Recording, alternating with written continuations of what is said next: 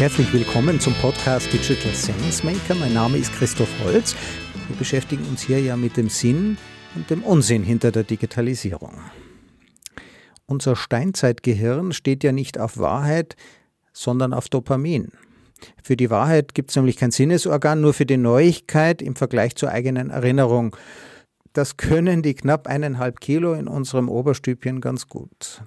Das Gehirn folgt der Philosophie von Pippi Langstrumpf. Ich mache mir die Welt wieder, wieder, wie sie mir gefällt. Und schon sind wir glücklich. Selbstüberschätzung ist der wichtigste Erfolgsfaktor für erfolgreiches Unternehmertum. Und wenn jemand die Welt ohne rosa Brille so sieht, wie sie ist, dann nennen wir das Depression. Unser Gehirn ist nicht für die digitale Medienwelt gemacht und kommt doch erstaunlich gut damit zurecht. Warum das so ist, spreche ich mit meinem heutigen Gast. Maren Urner ist Neurowissenschaftlerin, Professorin für Medienpsychologie, Autorin und Mitbegründerin von Perspective Daily, dem ersten werbefreien Online-Magazin für konstruktiven Journalismus. Maren, freut mich, dass es geklappt hat mit uns. Ja, ich freue mich, da sein zu dürfen. Erklär uns das mal. Wie sieht denn das aus mit der Neurologie der Wahrheit? Ja, also da wird es ja direkt sehr philosophisch, das gefällt mir. Also die Frage ist ja, was ist denn überhaupt die Wahrheit? Beziehungsweise vielleicht, wenn wir direkt aktiv draufschauen wollen, was kann denn überhaupt Wahrnehmung sein oder wie nehmen wir wahr? Und das ist ganz spannend, ähm, dass ich denke, oder was heißt denke, dass vieles äh, der neurowissenschaftlichen Ergebnisse, die wir dazu haben, dagegen spricht, dass wir so etwas wie wahrnehmen, weil, und du hast es ja schön in der Ankündigung auch schon gesagt, wir einfach ganz, ganz viel konstruieren. Da kommt ja dann auch der konstruktive Ansatz wahrscheinlich gleich noch das ein oder andere Mal zur Sprache. Und ich mittlerweile eigentlich den Begriff beziehungsweise diese Tätigkeit, die wir da mit unserem Gehirn, unserem Steinzeithirn, wie ich ja auch liebevoll gern nenne, betreiben, eher nicht wahrnehmen ist, sondern interpretieren, weil es eben immer der Fall ist, dass wir neue Informationen, egal auf welchem sensorischen Kanal oder Kanälen sie dann bei uns ankommen, immer auf Basis dessen wahrnehmen oder eben besser interpretieren, was schon da ist. Also sprich auf der einen Seite unsere genetische Information, alles das, womit wir ja, geboren werden und auf der anderen Seite natürlich auch alles, was uns bisher geprägt hat. Also alles das, was wir bisher im Leben erlebt haben. Und so ist natürlich ganz, ganz logisch, dass deine Interpretation der Welt eine andere sein muss als meine, weil du natürlich A, eine andere genetische Basis hast, deine DNA anders aussieht als meine und B, du natürlich auch, auch wenn wir jetzt Zeit teilen, bis zu dem Zeitpunkt hier ein anderes Leben gelebt hast als ich. Niklas Luhmann, äh, großer deutscher Soziologe, sagt ja, die Nichtkommunikation ist das Wahrscheinlichste. Wenn Kommunikation gelingt, dann ist es ein ganz besonderes Geschenk. Warum also, wenn wir alles interpretieren und jeder anders, warum gelingt dann trotzdem manchmal Kommunikation? Ja, also ich, ich bin da nicht so pessimistisch. Ich weiß nicht, ob pessimistisch, optimistisch da die richtigen Begriffe sind, aber sagen wir mal so, ich habe eine andere Perspektive auf Kommunikation als Herr Luhmann, denke ich. Oder ich verstehe es nicht, das kann auch sein. Ähm, ich bin da immer eher vorsichtig, weil ich würde es so sehen oder ich sehe es so, dass Kommunikation erstaunlich häufig gelingt angesichts dieser Herausforderungen, über die wir gerade gesprochen haben, nämlich dass ja dein Gehirn und du als, als Christoph ein bisher komplett anderes Leben, Interpretation, Wahrnehmung, Vorstellung, Vorlieben und was auch immer Abneigung hast als ich mit meinem Gehirn und, und dem Marengehirn sozusagen. Und die einzige Chance, und das ist die erste wichtige Botschaft, nicht nur aus Sicht der Neurowissenschaftlerin, sondern auch aus Sicht des Menschen Maren, ist Kommunikation. Also nicht nur drüber zu sprechen, sondern sich auszutauschen auf allen Ebenen. Ja, Kommunikation ist ja nicht nur das verbale Wort, auch wenn wir jetzt im Podcast natürlich darauf den Fokus haben und das eine sehr, sehr starke Form der Kommunikation ist. Stark im Sinne von omnipräsent und uns Menschen natürlich auch ein Stück weit auszeichnet. Und dass ich einfach fasziniert davon bin, wie häufig es eigentlich gelingt, ja. Und das ist doch ein wunderbar motivierendes ähm, Resultat der Menschheitsgeschichte bis hierhin, dass wir es so weit geschafft haben, ja, weil sonst würden wir immer noch die ganze Zeit Tag ein, Tag aus mit irgendwelchen Waffen tun wir teilweise noch, aber ja, nur noch mit Waffen oder hau hauptsächlich mit Waffen auf uns zulaufen und uns irgendwie umbringen, ähm, das ist für mich ein Zeichen erfolgreicher Kommunikation, dass wir das eben in vielen Bereichen dieser Welt nicht mehr tun, sondern versuchen uns an einen Tisch vor Mikrofone zu setzen. Ähm, auch die Presse gehört ja zu, zum Bereich der Kommunikation dazu, uns austauschen, kommunizieren und unsere unterschiedlichen, um bei der Begrifflichkeit von der ersten Frage zu bleiben, Interpretationen versuchen nahezubringen und dann was Besseres daraus abzuleiten. Jetzt im Unterschied zu den Massenmedien ist ja unsere Form der Kommunikation, also dieser Podcast, wie wir dieses Gespräch jetzt miteinander führen, sehr eine ursprüngliche Form der Kommunikation.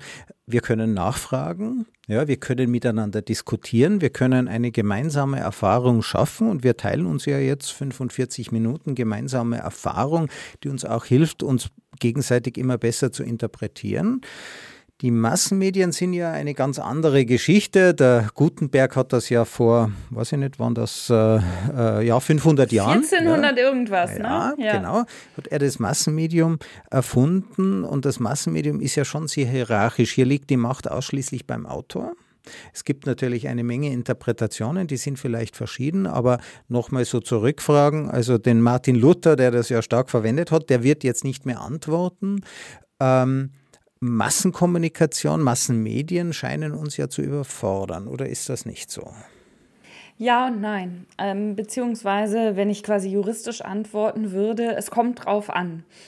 Das meine ich aber wirklich absolut ernst, weil es kommt drauf an, wie wir es nutzen. Also das Schöne ist ja, beziehungsweise wenn wir mal ganz global im Sinne von übergeordnet Meta draufschauen, das haben wir uns ja geschaffen. Also Massenmedien und fangen wir mal an bei den, bei den klassischen sozusagen, wo eher der Fall auch ist, wie du ihn gerade beschrieben hast. Ne? Wir haben SenderInnen und EmpfängerInnen und dazwischen ist dann nicht so viel möglich. Ja, man kann vielleicht mal einen Leserbrief schreiben oder sowas, aber es ist eigentlich eher eine unidirektionale Beziehung. Also die einen verbreiten und die anderen nehmen wahr, interpretieren, äh, greifen die Informationen auf dann haben wir natürlich eine gewisse Disbalance, weil ganz klare Rollenverteilung vorherrscht. Wir haben aber auf der anderen Seite ähm, natürlich auch eine Riesenchance, weil, und da hast du ja auch schon mit drauf verwiesen, wir ganz, ganz viele Menschen auf einmal erreichen können. Ja? Also wir eben die Möglichkeit haben, äh, nicht mehr nur über Flugzettel oder sonst wie, ähm, was zu verteilen, sondern eben im großen Stil. Und je nachdem, welche mediale Form wir dann anschauen, ähm, auch wirklich Millionen oder noch mehr Menschen gleichzeitig erreichen können. So, und dann können wir uns halt fragen, wie wollen wir das jetzt nutzen? Und da sind wir ja dann, und würde ich jetzt mal zwei Schritte vielleicht weitergehen, sind wir natürlich auch bei den modernen Massenmedien, wo diese klassische Aufteilung zwischen Sendern und Empfängern ja gar nicht mehr gilt. Das wissen wir ja auch schon längst, ja. Also schauen wir auf die sozialen Medien, schauen wir auf digitale Medien generell, egal ob das jetzt in Form von Kommentaren oder eben in einem wirklich direkten Austausch, wie wir ihn jetzt hier ja im Prinzip praktizieren, aber dann eben im großen Many-to-Many-Stil, wie es dann ja auch heißt, ja. Da ist ja gar nicht mehr diese Sender-Empfänger-Rolle ganz klar gegeben, beziehungsweise ist sehr, sehr stark aufgeweicht. Und äh, so hat sich ja auch das journalistische Selbstverständnis mit der Digitalisierung und dem Internet sehr stark von einem Gatekeeper zu einem Gatewatcher geändert. Also es ist nicht mehr die Aufgabe oder es ist, ist tatsächlich einfach die Aufgabe, wurde ihnen entnommen, ne?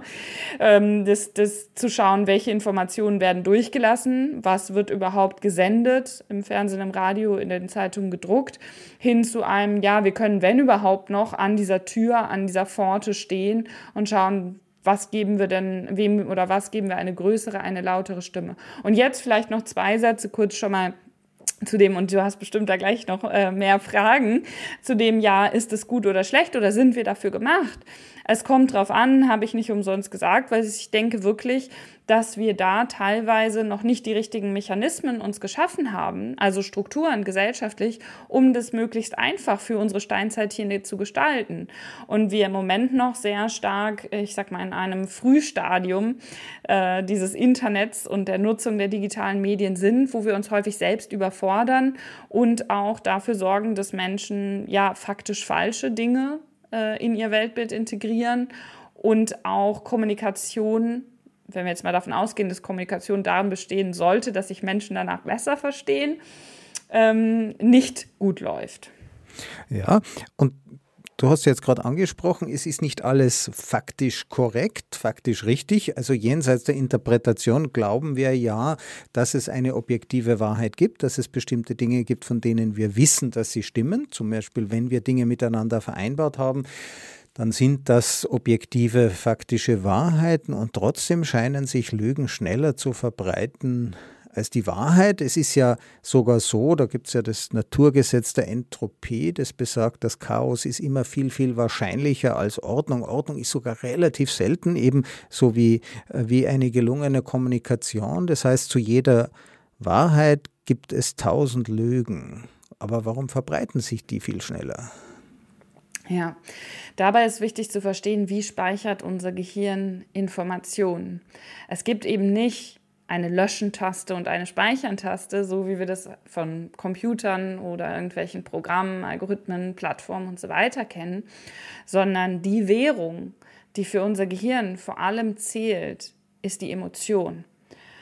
Und meistens ist es eben so, dass das, was besonders abnormal und dann eben häufig auch faktisch falsch ist, emotional aufgeladen ist. Also da gibt es eine sehr starke Korrelation, um es mal so ausdrücken wollen. Und es gibt tatsächlich, du hast es gerade schon angedeutet, auch entsprechende Studienergebnisse, die genau das belegen. Zum Beispiel, dass sich auf Twitter Fake News, also faktisch falsche Informationen schneller verbreiten, sie mehr Nutzer und Nutzerinnen erreichen und sie dann auch schneller und weiter ähm, geteilt werden. Und das ist ganz spannend, weil es eine Analyse, die eben nicht äh, Bots mit einbezieht, sondern die wurden explizit mit rausgerechnet, sondern unter menschlichen Nutzern auf Twitter, um es ganz konkret zu oder korrekt hier zusammenzufassen, ist genau das der Fall, dass sich eben die Fake News besser, schneller und intensiver verbreiten.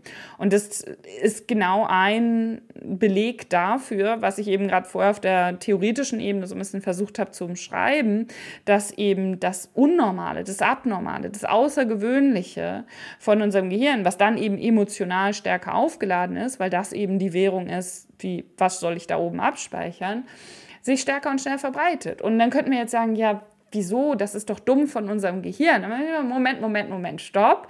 Da kommt die Neurowissenschaftlerin und sagt, was ist denn eigentlich die zentrale Aufgabe dieses Gehirns? Und ich sage dann immer gern, wenn wir uns jetzt da rein versetzen, also in der Neurophilosophie mögen wir Gedankenexperimente. Ja, Gedankenexperiment Nummer eins jetzt hier für den Podcast. Wir versetzen uns alle mal in die Lage unseres Gehirns. Ja, wir sind unser Gehirn, sitzen oder liegen da jetzt so ganz bequem in unserem Kopf dann haben wir natürlich vor allem eins zu tun, nämlich diesen Organismus am Leben zu halten. Wenn wir das nicht schaffen, dann ist alles andere egal, ja, weil Tod ist, spielt halt alles andere keine Rolle mehr. Das ist überhaupt nicht zynisch gemeint, sondern einfach, um sich das einmal bewusst zu machen. Und dann ist doch völlig klar, dass dieses Gehirn stärker auf möglichst unnormale Dinge achtet, also das, was eben den Gewohnheitstrott verlässt, das, was emotional in beide Richtungen, negativ und positiv, besonders aufregend ist. Und das ist dann eben häufig dann auch fake, weil, let's face it, der Alltag ist halt häufig nicht so aufregend ja, ähm, dass das schneller und besser abgespeichert wird, weil das potenziell natürlich unser Überleben entweder gefährden kann, im Falle von negativen Nachrichten und wir deshalb dafür sorgen sollten, das zu umgehen, oder halt einen sehr guten Gewinn bringen kann, einen großen Nutzen bringen kann, äh, im Fall von guten, positiven, aufgeladenen Dingen.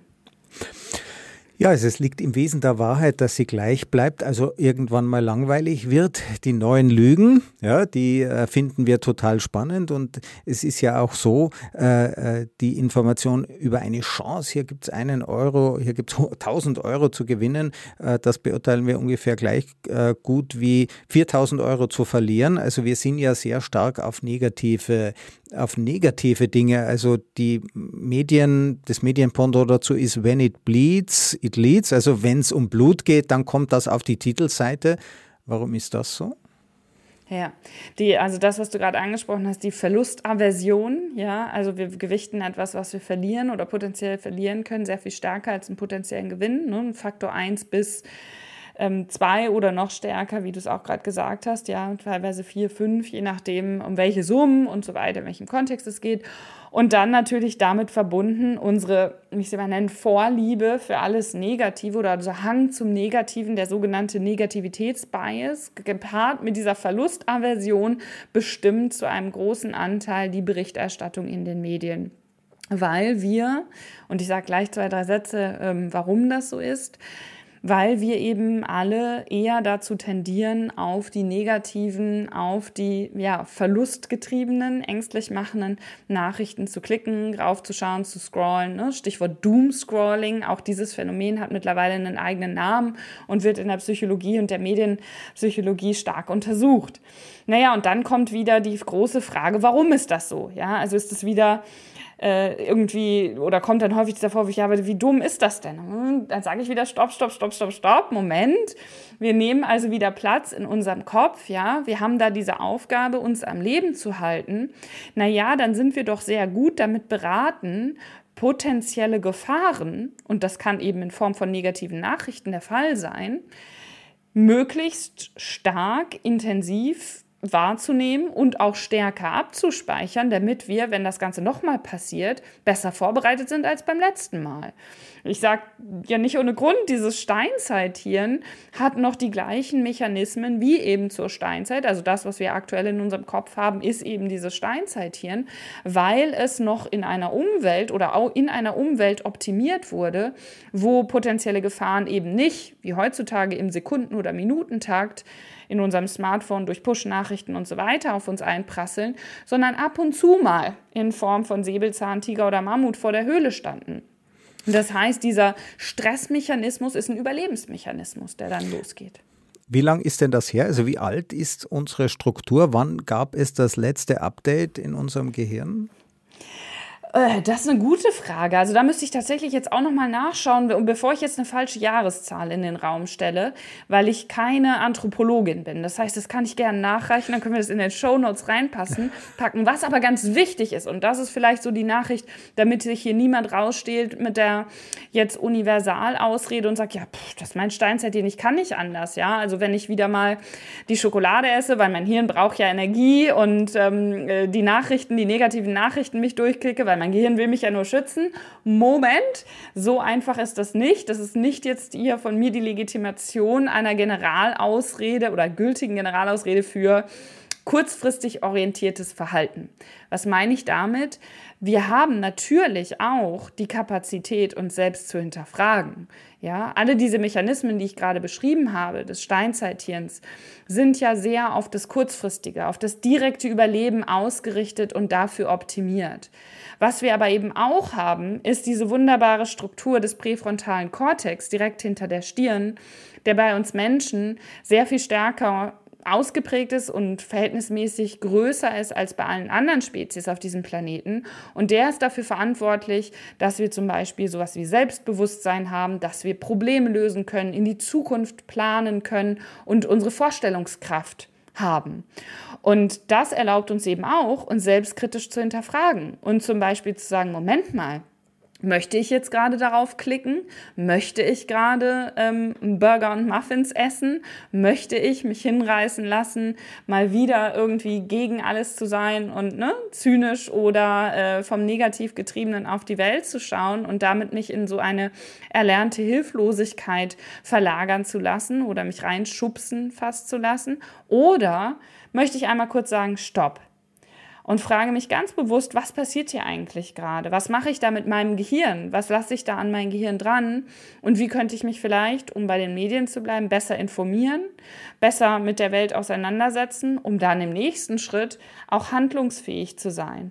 Und das ist die gute, wichtige Nachricht. Also bis zum letzten, ich sage mal, Synapsenfunken, das sind ja diese Verbindungsstellen zwischen den Nervenzellen in unserem Kopf, verändert sich unser Gehirn auch. Und dadurch, wie wir in der Welt unterwegs sind, das haben wir eingangs ja auch schon kurz besprochen, ja, deine Vergangenheit ist eine andere als meine, haben wir eine unterschiedliche Interpretation der Welt. Und durch alle, jede einzelne Erfahrung, jede Information und jeden Satz, den ich jetzt sage, verändere ich die Gehirne der Menschen, die mir zuhören. Du kannst also wirklich dein Gehirn trainieren und du musst nicht jedem Impuls automatisch folgen. Das ist eine äh, der großen äh, Geschenke, die mit, mit der Menschwerdung äh, zusammenhängt. Wie trainiert man denn sein Gehirn, damit man nicht in jede Falle geht und jedes Mal den Opferstatus anklickt? Ja, also ich beschreibe das gerne als dynamisches Denken, gegenübergestellt dem statischen Denken, was durch unser Steinzeithirn sehr stark geprägt ist. Also sprich so diese alten Mechanismen, über die wir im ersten Teil gesprochen haben. Und dieses dynamische Denken habe ich versucht so ein bisschen zu umreißen mit drei Kernzutaten. Oder umreiße ich immer gerne mit drei Kernzutaten. Die erste Zutat ist, dass wir uns einfach häufiger fragen können, wofür statt wogegen. Also das, was ganz oft passiert, egal ob auf individueller oder persönlicher Beziehungsebene oder eben auch in den gesellschaftlichen und wirtschaftlichen Diskussionen, ist, dass geschaut wird, was wollen wir loswerden? Ja, was ist schlecht? Wer ist schuld? Sündenbocksuche, mit dem Finger auf die anderen zeigen. Und selbst wenn es vermeintlich gute Ziele oder gute Ziele sind, zum Beispiel zu sagen, ich bin gegen Hass, ja, oder ich bin gegen Diskriminierung, kreiert das in uns, nicht nur in unseren Köpfen, sondern in unserem ganzen Körper, eine Art Abwehrhaltung und eine äh, Haltung, die vor allem zeitlich gesehen auf die Vergangenheit gerichtet ist die eben nicht das nutzt, was ich eben gerade schon versucht habe, so ein bisschen zu beschreiben, nämlich unsere Vorstellungskraft, unseres in die Zukunft planen, neue Dinge zu entwickeln und uns bisher das hat leisten lassen, was wir als Menschheit alles Großartiges erreicht haben, egal ob es jetzt die Mondlandung ist oder das Bauen von Smartphones oder das Entwickeln von neuen Impfstoffen. Dafür müssen wir das Wofür fragen, weil wir nur dann Dinge schaffen können, die ja noch gar nicht da sind. Und da sind wir bei der zweiten Zutat. Was brauchen wir dafür, damit wir das Wofür schaffen? Meistens mehr als einen Menschen. Auch wenn das ähm, häufig anders geschichtlich äh, so erzählt wird, ja, weil äh, ne, Heldengeschichten die und Helden, so weiter. Ja. Richtig, die Heldenreise, Journalistinnen und Journalisten lieben das. Und wir gesellschaftlich natürlich auch, egal ob es jetzt in Form von Film, Funk, Fernsehen, was auch immer ist. Aber die Wahrheit ist natürlich eine andere, nämlich, dass wir Menschen auch eben immer soziale Wesen sind, beziehungsweise wir immer in Gruppen denken und unterwegs sind. Und die zweite Zutat bei diesem dynamischen Denken besteht jetzt eben darin, sich zu fragen, wie wir diese Gruppen definieren, beziehungsweise sie neu zu definieren. Was wir häufig machen, ist zu schauen, was grenzt uns ab, was unterscheidet uns. Und allein auf uns beide bezogen könnten wir jetzt ganz viele Dinge finden, die anders sind. Ja? Klassiker natürlich Mann versus Frau. Ja? Dann könnten wir sagen, äh, du trägst eine Brille, ich trage Kontaktlinsen. Haben wir zwei unterschiedliche Gruppen. Kurze Haare, lange Haare. Ja? Das, das sehen jetzt die Zuhörer und Zuhörer nicht, aber ich vergleiche einfach mal so ein paar Dinge. Ja? Poloshirt versus T-Shirt. Alle solche Dinge, egal in welcher Stadt wir gerade wohnen. Und jetzt, jetzt können wir das bunt weitertreiben, von politischer Einstellung über Lieblingsfarbe, über was auch immer. Oder und darin besteht jetzt der dynamische Ansatz. Wir können fragen, was ist eigentlich der kleinste gemeinsame Nenner der uns verbindet. Also, was zum Beispiel teilen wir? Naja, diesen Podcast. Zack, sind wir eine neue Gruppe. Ja? Oder vielleicht unsere Vorliebe für philosophische Fragen. Ja? Und wir können sagen, wow, da haben wir etwas, worüber wir uns austauschen möchten. Und da sind wir bei der dritten und letzten Zutat von dem dynamischen Denken, nämlich, dass wir uns neue Geschichten erzählen. Und ich sage ganz bewusst müssen neue Geschichten erzählen müssen darüber, habe ich gerade schon darauf hingedeutet oder, oder angedeutet, was zum Beispiel Erfolg bedeutet, ja.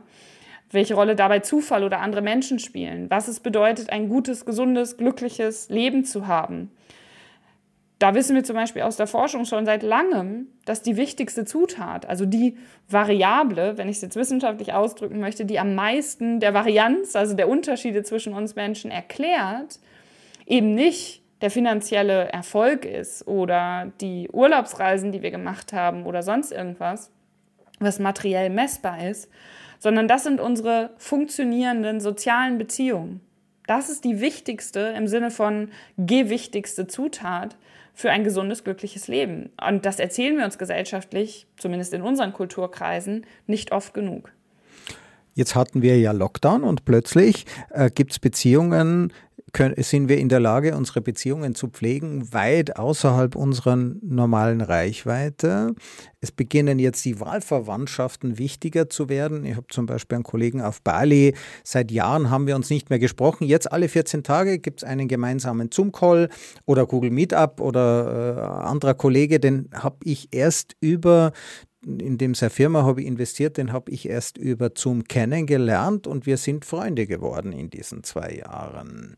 Was macht denn gute Beziehungen aus? Ist es unbedingt das persönliche Treffen? Ja und nein. Also auch hier wieder, es kommt drauf an. Und du hast gerade schon so schön drauf verwiesen, ja. Ihr habt gemeinsame Interessen gehabt, ja. Also das ist dynamisches Denken, Zutat 2. Es gab ein oder es gibt ein oder vielleicht sogar mehrere gemeinsame Nenner ja, ein gemeinsames Interesse. Und das ist wirklich dieser starke, ja, ich würde fast sagen, Kit, Klebstoff, wie auch immer wir das ausdrücken wollen, der uns verbindet, weil das, was eben dieses Zusammengehörigkeitsgefühl in unseren Gehirnen und damit uns als Menschen auch auslöst, ist ein stärkeres Vertrauen. Und das ist natürlich die wichtigste Zutat für ein Austausch oder einen gelingenden Austausch. Wenn ich dir nicht vertraue, naja, dann kannst du mir erzählen, was du willst, dann wird das im Zweifel noch dazu führen, dass ich an meiner eigenen Position, die sich von deiner unterscheidet, noch stärker festhalte als ohnehin schon. Ja, das heißt, dieses, dieses Finden des kleinsten gemeinsamen Nenners ist dahingehend sehr wichtig, dass überhaupt ein gemeinsames Interesse dann naja, bespielt, bearbeitet, bedacht, besprochen werden kann. Und so auch etwas Neues, du hast es gerade ja auch geäußert, ne? Investi investieren oder eben neue Gedanken, Ideen entwickeln, das kann dann erst entstehen. Und da wissen wir auch aus zahlreichen Studien, wenn wir uns Menschen zugehörig fühlen über eine gemeinsame Basis, und nochmal, das kann sowas Triviales wie die gleiche Lieblingsfarbe sein oder eben sowas Großes wie die gleiche politische Einstellung, wenn wir das haben, dann vertrauen wir den Menschen mehr, dann hören wir ihnen länger und intensiver zu. Ganz wichtige Zutat für funktionierende soziale Beziehungen. Zuhören, aktives Zuhören. Und dann investieren wir, da sind wir bei dem Punkt der Finanzen, investieren wir auch mehr Geld in die Menschen. Und deshalb, es kommt drauf an, ist der persönliche Kontakt nicht zwangsläufig notwendig. Er spielt aber, und da möchte ich jetzt gar nicht aber sagen, sondern vielleicht eher und sagen, spielt eine ähm, wichtige Rolle oder kann eine sehr wichtige Rolle spielen, weil Vertrauen und Gemeinsamkeiten natürlich in einem persönlichen Austausch häufig intensiver erfahren werden. Und da spielen wieder die Emotionen mit rein und unsere Sinneswahrnehmung wenn wir gemeinsam an einem Ort sind, kreiert das natürlich eine intensivere gemeinsame Erfahrung, als wenn wir in Anführungsstrichen nur digital oder eben über eine nicht direkte im Sinne von am gleichen physischen Ort seiende Kommunikation uns austauschen. Also der gemeinsame Ort, an dem man sich befindet, ist dann auch sowas wie ein kleinster gemeinsamer Nenner, den wir finden können, um auf dessen Basis äh, Vertrauen zu gründen. Jetzt Kommunikation, äh, also um gemeinsam zu jagen, wenn wir jetzt nochmal in die Steinzeit zurückblicken, da braucht es keine komplexe Sprache, da reichen auch Handzeichen und ein paar Laute. Robin Dunbar äh, sagt mit seiner Social Brain Hypothese, wir haben deshalb ein so großes Gehirn. Erstens, weil der Darm kleiner wurde. Wir haben die Sachen gekocht. Jetzt hatten wir mehr Energie, unser Gehirn wachsen zu lassen, damit es auch die Beziehungen verwalten kann zwischen die zwischenmenschlichen Beziehungen. Man darf ja keine Fehler machen. Ja, wer mit wem und wann. Ja, das muss man sich alles sehr genau. Braucht gescheite Rechenkapazitäten in unserem Gehirn. Dann gibt es die Sprache, also Klatsch und Tratsch. Das ist die Social Brain Theory. Klatsch und Tratsch ist eigentlich eine Überwachungstechnik, nämlich zu schauen, passt er zu uns oder nicht. Ja, das fällt fällt da ja sind wir bei den Gruppen auch wieder. Genau. genau. Ja. Also der Ursprung der Moral. Wir haben ja. uns gedacht, ja, was äh, äh, glaubt denn der? Der glaubt, ein guter Jäger zu sein oder wie zieht sich denn die an? Ja, also Moral als Überwachungstechnik finden wir jetzt auch im digitalen Raum. Da gibt es dann auch Gruppen, die sagen, wir sind die selbsternannten Verteidiger, die Kämpfer gegen die Oppression und andere, die jetzt nicht unserer Meinung entsprechen, die werden gecancelt. Ich nenne ein Beispiel. Gibt es einen bekannten österreichischen äh, Skifahrer, den Toni Inner. Sagt der der was? Kennst du den zufällig? Nee, nee. da bin ich raus. Er ist Nationalheld in Österreich und der hat. Aber ich, ich, ich, ich kenne auch keine deutschen Skifahrer, also um das hier kurz einzuordnen. Ist in Ordnung. Ähm, der hat kürzlich sich ganz massiv dagegen ausgesprochen, dass Frauen beim Skispringen auch am Skifliegen teilnehmen. Da geht es dann nicht mehr um 90, äh, 100 Meter, sondern um 150 Meter. Ähm, und hat einen riesigen Shitstorm ausgefasst, konnte dann Gott sei Dank erklären, ja, oder vielmehr andere Experten haben ihm recht gegeben, Frauen dürfen beim Skispringen nämlich zehn Meter weiter oben starten, weil sie die äh, mit den Oberschenkeln sonst nicht äh, die entsprechende Absprungenergie schaffen und beim Skifliegen sind diese 10 kmh Unterschied, mit denen landen die auch nach 150 Metern, äh, mit eben einer geringeren Kapazität in den Oberschenkeln, um das abzufangen. Das heißt, die ganz wenigen ultra dramatischen Unfälle der Skiflieger, der männlichen Skiflieger, würden sich, also die, die Unfallgefahr steigt, potenziert sich immens. Ähm, er hat mir das nur erzählt, sagt er, man muss jetzt aufpassen, wie kann man die Wahrheit sagen, ohne gesteinigt zu werden. Ja, und also ich bin äh, wirklich sehr dankbar, dass du das ansprichst, weil jetzt sind wir bei der Herausforderung Kommunikation. Ja. Worum geht es?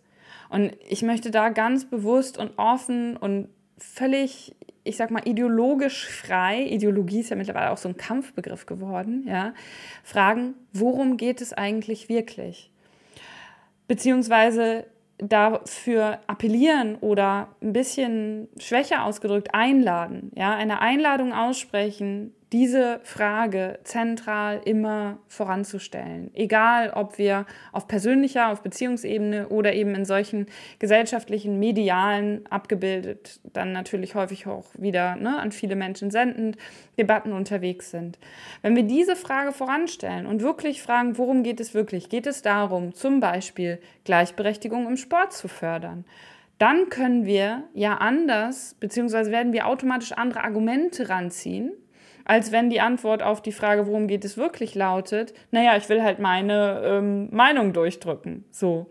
Und nur wenn wir diese Frage stellen, können wir der Sache auf die Spur kommen. Ja, ich sage immer gerne, wenn wir unterschiedliche Ziele haben, also wenn du sagst, wir machen uns oder wir machen uns gemeinsam auf die Reise und du sagst dann auf halber Strecke, du möchtest nach Rom und ich sage, äh, das ist aber schlecht, weil ich wollte doch schon die ganze Zeit nach Paris. Ja, also dann werden wir auch sehr wahrscheinlich ziemlich viele Konflikte auf dieser Reise haben, weil wir einfach ein unterschiedliches Ziel haben. Und dann besteht die einzige Möglichkeit darin, eben einen Konsens zu finden, dass wir zum Beispiel irgendwo auf der Mitte halten oder was auch immer, in jetzt bei dem Beispiel zu bleiben. Ja, wenn wir aber erstmal diese Frage überhaupt stellen, bin ich von überzeugt, dass in ganz, ganz vielerlei Hinsicht schon häufig, um mal wieder ein Bild zu bemühen, Dampf aus dem Kessel genommen wird, weil einfach Dinge offen angesprochen werden und es eben dann nicht mehr um einen Streit oder ein Festhalten einer Meinung und dieses starke, das Gruppending kann ja auch sehr polarisierend sein, ja, starke polarisierende Debatten geht, wo einfach Menschen sich aufreiben und im schlimmsten Fall dann wirklich ja auch bekämpfen, ja, auf ganz, ganz üble Art und Weise das können wir nur auflösen. Und das ist die wichtige Zutat bei dieser Frage, indem wir ehrlicher miteinander kommunizieren. Also mhm. ehrlicher wirklich sagen, worum geht es mir, worum geht es uns und was ist mein Ziel. Also um bei diesem Rom-Paris-Beispiel zu bleiben. Ja, was natürlich gut funktioniert, wenn man sich so in einer Dialogsituation befindet. Äh, Jonathan Haidt ist äh, Moralpsychologe in den USA. Ich sehe du nichts, du kennst ihn vielleicht. Er sagt, ich fürchte mich ja. vor meinen, ich fürchte mich vor meinen Studenten. Ich bin eigentlich ein linksgerichteter Professor und fürchte mich vor meinen linksgerichteten Studenten, denn es gibt dort äh, Gruppen, äh, in, auf den Universitäten gibt es den Schachverein und es gibt die Cheerleader und dann gibt es die Tugendwächter.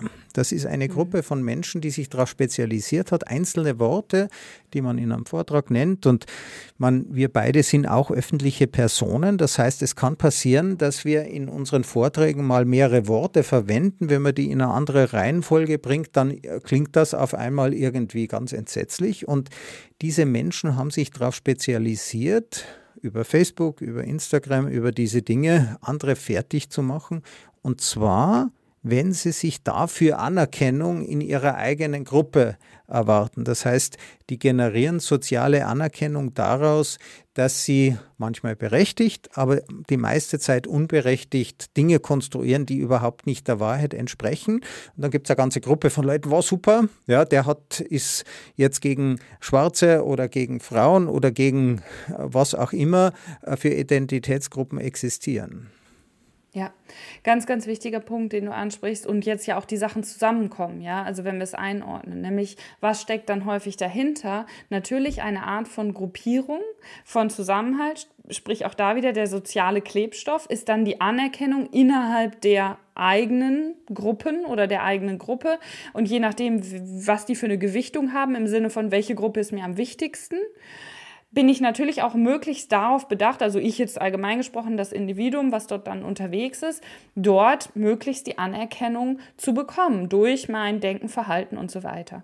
So, und da, genau das ist der Punkt. Das ist, diese ehrliche Kommunikation ist sehr, sehr anstrengend, aber sie ist die einzige Möglichkeit, die wir haben. Und ich kenne natürlich sowohl die Debatten aus dem amerikanischen, gerade universitären Umfeld, wir erleben es ja jetzt gerade in den letzten Tagen in Deutschland im Zuge der Diskussion bei der langen Nacht der Wissenschaft, ja. Gestern noch ein Stück einen Beitrag dazu im Deutschlandfunk äh, Kultur gehört, wo es dann jetzt genau, äh, könnte fast sagen, ja, rüberschwappt zu uns, diese Diskussionen zu führen. Und gleichzeitig aber irgendwie auch alle denken, also gefühlt nicht alle, aber das, was ich viel wahrnehme, sagen wir mal so, naja, brauchen wir das jetzt wirklich auch noch, ja? Oder haben wir nicht eigentlich drängendere Sorgen, Probleme? Und das ist die Sache, was ich meine mit Kommunikation ist anstrengend, nämlich immer wieder den Fokus darauf zu richten, worum geht es eigentlich wirklich? Und auch so etwas, was du gerade geschildert hast und worum wir, worüber wir jetzt sprechen, transparent zu machen. Nämlich zu sagen, ah ja, das ist die Gruppe, die dort gerade am dominantesten ist. Es geht, und das hat ja nichts mit, mit, ähm, Schuldfrage oder sowas zu tun. Ja, also bitte nicht falsch verstehen, dass es dann um Entlarven oder sowas geht, sondern im Gegenteil. Es geht um ein Transparent und ein Sichtbarmachen und damit das Ermöglichen überhaupt von ehrlicherer Kommunikation, die dann die Frage nach dem, worum geht es eigentlich wirklich stellen kann und vor allen Dingen natürlich auch ganz viel damit zu tun hat, dass Menschen sich sicher fühlen müssen. Das ist vielleicht noch ein, ein wichtiger Aspekt an dieser Stelle, den ich da erwähnen möchte Nämlich dieses Gruppengefühl ja häufig auch, ähm, naja, auf einem Drang oder einem Verlangen nach Sicherheit, nach Schutz beruht. Ja, also ich fühle mich ja zugehörig, beziehungsweise ich möchte mich zugehörig fühlen, um eben nicht allein im Sturm des, der Zeit, des Windes, was auch immer zu stehen. Also sprich da auch eine soziale und äh, entsprechend vielleicht materielle, finanzielle und so weiter Unterstützung zu erfahren oder eben intellektuelle in dem Fall. Und diesen Schutz, diese psychologische Sicherheit, die müssen wir in den kommunikativen Foren, egal ob medial, politisch, gesellschaftlich oder in den Beziehungen, die wir im, im Privaten haben, müssen wir schaffen. Und auch in Unternehmen. Also es ist ein ganz spannendes Thema auch bei äh, Verhältnis Mitarbeiterinnen und ähm, Vorgesetzte und Vorgesetzte oder, oder Führungskräfte. Ja. ja, wir sind eben soziale Wesen. Wir brauchen die Gruppe um uns herum, kontrollieren auch immer, ob wir noch dazugehören. Und dann entstehen eben auch bei uns so Dinge, dass die Dieter Nur gecancelt wird oder Elisabeth, äh, Elisa Eckert, äh, die äh, zwei Kabarettisten. Ähm, es fällt mir sehr schwer, das zu verstehen und immer wenn ich was nicht wirklich verstehe und es trotzdem solch einen Wirbel macht, da steckt irgendeine Sehnsucht dahinter, da steckt auch irgendetwas dahinter. Ich denke nicht, dass diese Vorfälle, die wir erleben und die ja in den USA auch wirklich zu gewalttätigen Ausschreitungen, Richtig oder? Ja. Also der Sündenfall der Psychologie des 21. Jahrhunderts ist ja die Verwechslung von Gewalt und Kommunikation. Gibt es ja die Idee der ja. gewaltfreien Kommunikation. Kommunikation. Ja. Ein großer Irrtum. Kommunikation ist immer gewaltfrei, denn bei Kommunikation entscheidet der Empfänger, ob er Opfer sein möchte oder nicht. Das geht bei richtiger Gewalt nicht. Also wir haben begonnen, Gewalt zu verharmlosen, indem wir sie verwechseln und in den USA wird jetzt auch argumentiert, wenn man sagt, okay, jemand übt mir eine verbale Gewalt, der sagt etwas, was mir verbal wehtut, was ich nicht mag. Und da darf ich natürlich dann Notwehr anwenden. Gewalt rechtfertigt Notwehr, ja. Und ähm, würden wir ja zustimmen. Das heißt, gegen die freie Rede wird jetzt mit Pfefferspray vorgegangen. Wie wichtig ist eigentlich die freie Rede im Vergleich zum Anspruch, jemand zu sagen, ich will nicht beleidigt werden? Was ist da wichtiger? Ja, ein tiefer Seufzer, weil du natürlich jetzt ganz viele äh, Dinge, also dafür bin ich dir sehr dankbar. Also so ist der Seufzer nicht gemeint. Bitte nicht falsch einordnen oder falsch interpretieren. Äh, bleiben wir dabei, ähm, zusammenbringst. Nämlich ähm, A, ich versuche mal ähm, darauf zu antworten, ohne jetzt äh, allumfassend antworten zu können, weil es wirklich ja große Dinge sind, die du ansprichst.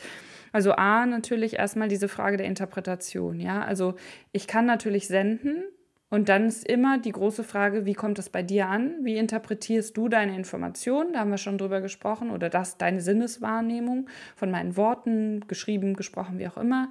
Inklusive Mimik, Gestik, je nachdem, wie wir gerade kommunizieren. Ähm, oder auch vor Ort, dann können ja natürlich dann auch andere ähm, Sinneseindrücke noch dazukommen. Aber die große Frage dahinter natürlich, wie interpretierst du es? Und was kommt eigentlich wirklich bei dir an? Und wie entscheidest du dann, aufgrund dessen zu reagieren? Weil du eben aktiver, da so hast du es ja auch widerspricht, wenn, ne, wenn ich da was, was aus deiner Sicht anders oder falsch interpretiere, aktiver Teil bist, im Gegensatz zu dem passiven Teil, wenn ich ich sag mal, wenn wir jetzt im gleichen Raum wären und ich dir eine runterhauen würde, ja, dann kannst du im besten Fall noch schnell versuchen, dich zu ducken. Das war es dann aber auch. Nichtsdestotrotz fällt mir die Trennung zwischen äh, das eine ist Gewalt, das andere kann nie Gewalt sein, äh, schwierig, weil natürlich, und da spricht jetzt die Neurowissenschaftlerin, jede Information, die ich sende, sobald sie von jemandem empfangen wird, Menschen verändert und ich damit dein Gehirn verändere, wenn du mir zuhörst. Und sobald du im Raum bist und dir dann nicht Augen, Ohren und alle anderen Sinneskanäle irgendwie zuhältst, ja, ähm, du natürlich dem auch passiv ein Stück weit ausgeliefert bist und wir ja nicht bewusst entscheiden können, ob uns das dann berührt oder nicht berührt. Und jetzt nicht im Sinne von, dass ich dich berühre, also deinen dein Arm oder deine Hand nehme, sondern berührt im Sinne von dich verändert, deine Emotionen beeinflusst, deine Weltsicht beeinflusst und so weiter. Das heißt, diese Trennung oder diese ganz starke Dichotomie zwischen Gewalt und Nichtgewalt, einmal bei Kommunikation, einmal bei physisch ne, greifbar, also sei es Pfefferspray oder Handtritt oder was auch immer, ähm, die gehe ich so nicht mit aus Sicht der Neurowissenschaften, weil einfach immer eine Veränderung stattfindet ähm, und die wir auch physisch messen können. Ja, also jede, jede Information, jeder Gedanke hat ja eine physische Basis und du dann auch natürlich reagierst und teilweise eben passiv einfach dann damit umgehen musst. Und da kommt aber gleichzeitig auch der starke Punkt mit rein, weil, und da sind wir bei der großen Frage, canceln ja oder nein, Nein, wir natürlich bewusst entscheiden können, welchen Informationen wir uns aussetzen wollen. Also wir können ja immer hingehen und sagen, lesen wir die Zeitung oder lesen wir sie nicht?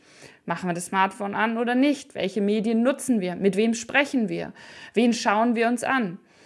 Und ich denke, da wieder besteht die einzige Chance drin, Kommunikation konstruktiv, das ist ja eines meiner Schlagwörter und, und das meine ich auch absolut ernst und überhaupt nicht ähm, jetzt phrasig an dieser Stelle, ja, konstruktiv zu fragen, was hilft mir und damit uns weiter. Und wenn ich dieses mir so prominent und ähm, an erster Stelle hier äußere, dann beruht es einfach auf der Erkenntnis, dass niemandem geholfen ist, wenn es mir, dir oder irgendeinem Individuum schlecht geht.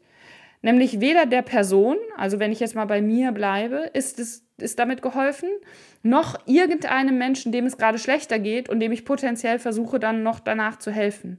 Das ist ganz, ganz wichtig, weil diese Debatte häufig auch mit Blick darauf geführt wird, ja, aber müssen wir uns dem nicht aussetzen? Ja, müssen wir nicht 24 Stunden am Tag, ein bisschen überspitzt gesagt, Informationen konsumieren, damit wir gut informiert sind? Naja, also mal abgesehen davon, dass es eine Illusion ist, gut über alles informiert sein zu können, weil der Tag ja nur 24 Stunden hat und wir auch schlafen und andere Dinge tun müssen, ist es natürlich immer eine Auswahl. Und dann einfach die Frage ist, wie bewusst wollen wir diese Auswahl mittätigen und entscheiden? Das nur so ein paar Schlaglichter, die mir dazu einfallen. Aber wie gesagt, überhaupt keine vollumfassende Antwort. Also ich denke, im, im, im Bereich der Kommunikation oder auch unser Ausgangspunkt war ja, wie kann man Frieden stiften? Ja, und Sprache kann zweifellos dann auch Gewalt auslösen. Also der Kriegsbefehl von Putin hat zweifellos ja. Äh, Gewalt ausgelöst. Ist da eben ja. Gewalt? Das finde ich ist jetzt eine spannende Frage, wenn man sich die neuronalen Netzwerke im Gehirn ansieht. Äh, bei Gewalt passiert ja Folgendes, wenn ein Messer in meinen Oberkörper eindringt, dann habe ich ziemlich gravierende Schmerzsignale und ich habe auch nicht die Möglichkeit, meinen Frontallappen anzuweisen und zu sagen, na, ich bin hier kein Opfer, sondern ich bin eindeutig dem ausgeliefert. Ja, da habe ich kein Mitspracherecht. Äh, die, ähm, es ist ja argumentiert worden von New York Times Artikel, ich habe jetzt den Namen der Autorin vergessen, ist aber von Jonathan Haidt sehr schön äh, äh, zitiert worden, die sagt, äh, Sprache kann eben Stress auslösen. Und Stress ist eine Form der körperlichen Verletzung. Und Jonathan Haidt argumentiert dagegen. Er sagt, ja, aber Prüfungen sind auch äh, Stress. Ja, ist dann die Prüfung auch eine Form von körperlicher Gewalt, ja, mündliche Prüfung zum Beispiel. Und das ist für mich die total spannende Frage, kann man es differenzieren oder wie du sagst, gibt es dort eine Schnittmenge, eine neurologische Schnittmenge? Äh, ich wäre sofort an Bord, wenn du mir zum Beispiel erklären könntest, auch eine Beschimpfung durch jemanden löst bei mir die gleichen neuronalen Effekte aus, wie wenn das ein Messer äh, tun würde. Sind das die gleichen neuronalen Netzwerke oder sind das verschiedene? Die Kurzantwort, es sind die gleichen. Die etwas längere Antwort ist, es ist tatsächlich die gleiche, also Schmerzwahrnehmung, die Nozizeption, ist der, der Fachbegriff mhm. da an der Stelle, die Schmerzwahrnehmung von emotionalem Stress sind die gleichen Regionen im Gehirn aktiviert. Ich habe gerade, es ist schön, dass du fragst, weil ich äh, durfte diese Ergebnisse noch nirgendwo preisgeben. Also ich habe gerade vor ein paar Wochen, ähm, war das für mich nochmal so ein Aha-Moment, weil ich auch nicht wusste, wie stark, wie krass diese Überlappung ist und habe einen äh, Podcast dazu gehört, wo jemand eben über genau diese Fragestellung äh, seine Forschungsergebnisse vorgestellt hat oder zu dieser Fragestellung. Es sind die gleichen Areale im Gehirn und vor allem auch gleich stark, teilweise sogar stärker aktiv als, du hast das schöne Beispiel, also schön jetzt im Sinne von anschaulich, überhaupt nicht schöne Vorstellung, mit dem Messer gegeben, ja. Der körperliche oder wie wir ihn klassisch als körperlichen und psychischen Stress oder Schmerz einordnen, ist eben der gleiche. Und das ist ja auch eine meiner zentralen Plädoyers sozusagen diese Trennung zwischen oder vermeintliche Trennung so zwischen Körper und Geist aufzugeben. Und diese Forschungsergebnisse sind ein ganz, ganz wichtiger Baustein dabei, zu verstehen, es ist alles eins und psychischer Stress und Schmerz, um es nochmal zu wiederholen oder in den klaren Worten zusammenzufassen, ist der gleiche Schmerz wie der körperliche Schmerz mit dem Messer, der Schnittwunde, der heißen Herdplatte oder sonst auch immer. Er wird von uns neuronal eins zu eins genau so verarbeitet. Wie bist du auf die Neurologie gekommen? Was hat dich motiviert, diesen Spagat, du bist ja, glaube ich, auch Journalistin, zwischen Spagat, diesen Spagat zwischen dieser sehr äh, äh, medizinischen Wissenschaft und andererseits dem Publizieren zu finden? Ja, also jetzt äh, großer Cut hier vom, vom großen Ganzen einmal kurz zu, wie warst du denn noch mal dahin gekommen? Also meine, die, die Kurzfassung meiner kleinen persönlichen Reise dazu ist, äh, ist eigentlich schnell erzählt. Ich habe tatsächlich erst den Ansatz gehabt, Journalistin zu werden ähm, oder nur Journalistin oder wie auch immer zu werden. Bin mein erstes Schulpraktikum in der neunten Klasse, damals mit 15, habe ich dann bei der Lokalzeitung gemacht in der, in der Stadt. Ich zur Schule gegangen bin, die neue Westfälische ist die Zeitung dort und ähm, habe dann auch gedacht, das ist, weil ich immer einen Zugang zum Schreiben und die Welt verstehen und entdecken hatte. Und habe gedacht, das ist jetzt so der Weg und habe aber gleichzeitig auch gemerkt, dass mich das, was mich daran eigentlich wirklich interessiert, Stichwort, worum geht es wirklich, was ist das, was mich antreibt, ist das Verstehen wollen von menschlichem Denken und Handeln.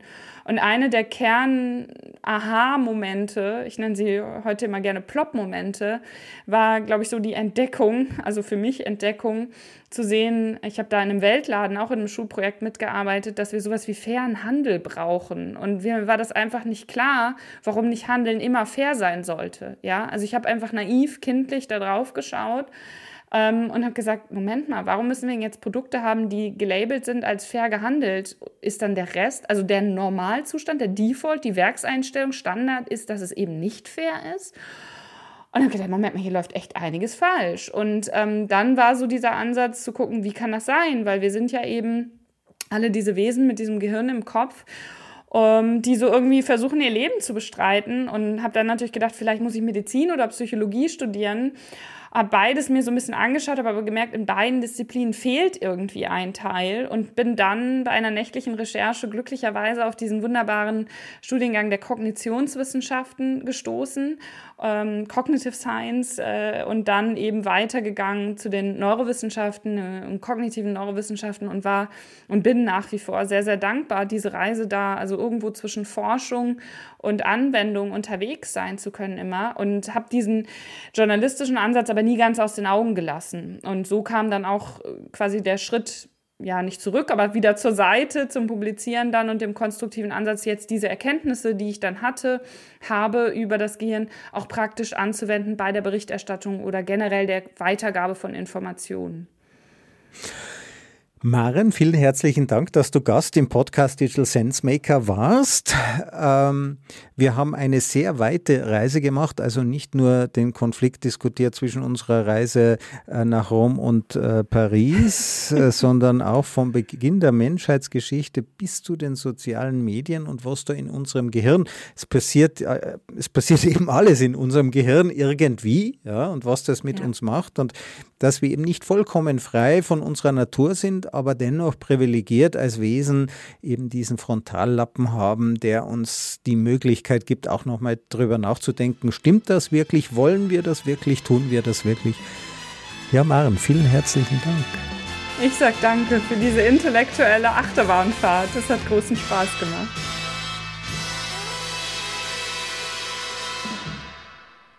Diese Folge wurde präsentiert von Auf Wellenlänge. Www.aufwellenlänge.de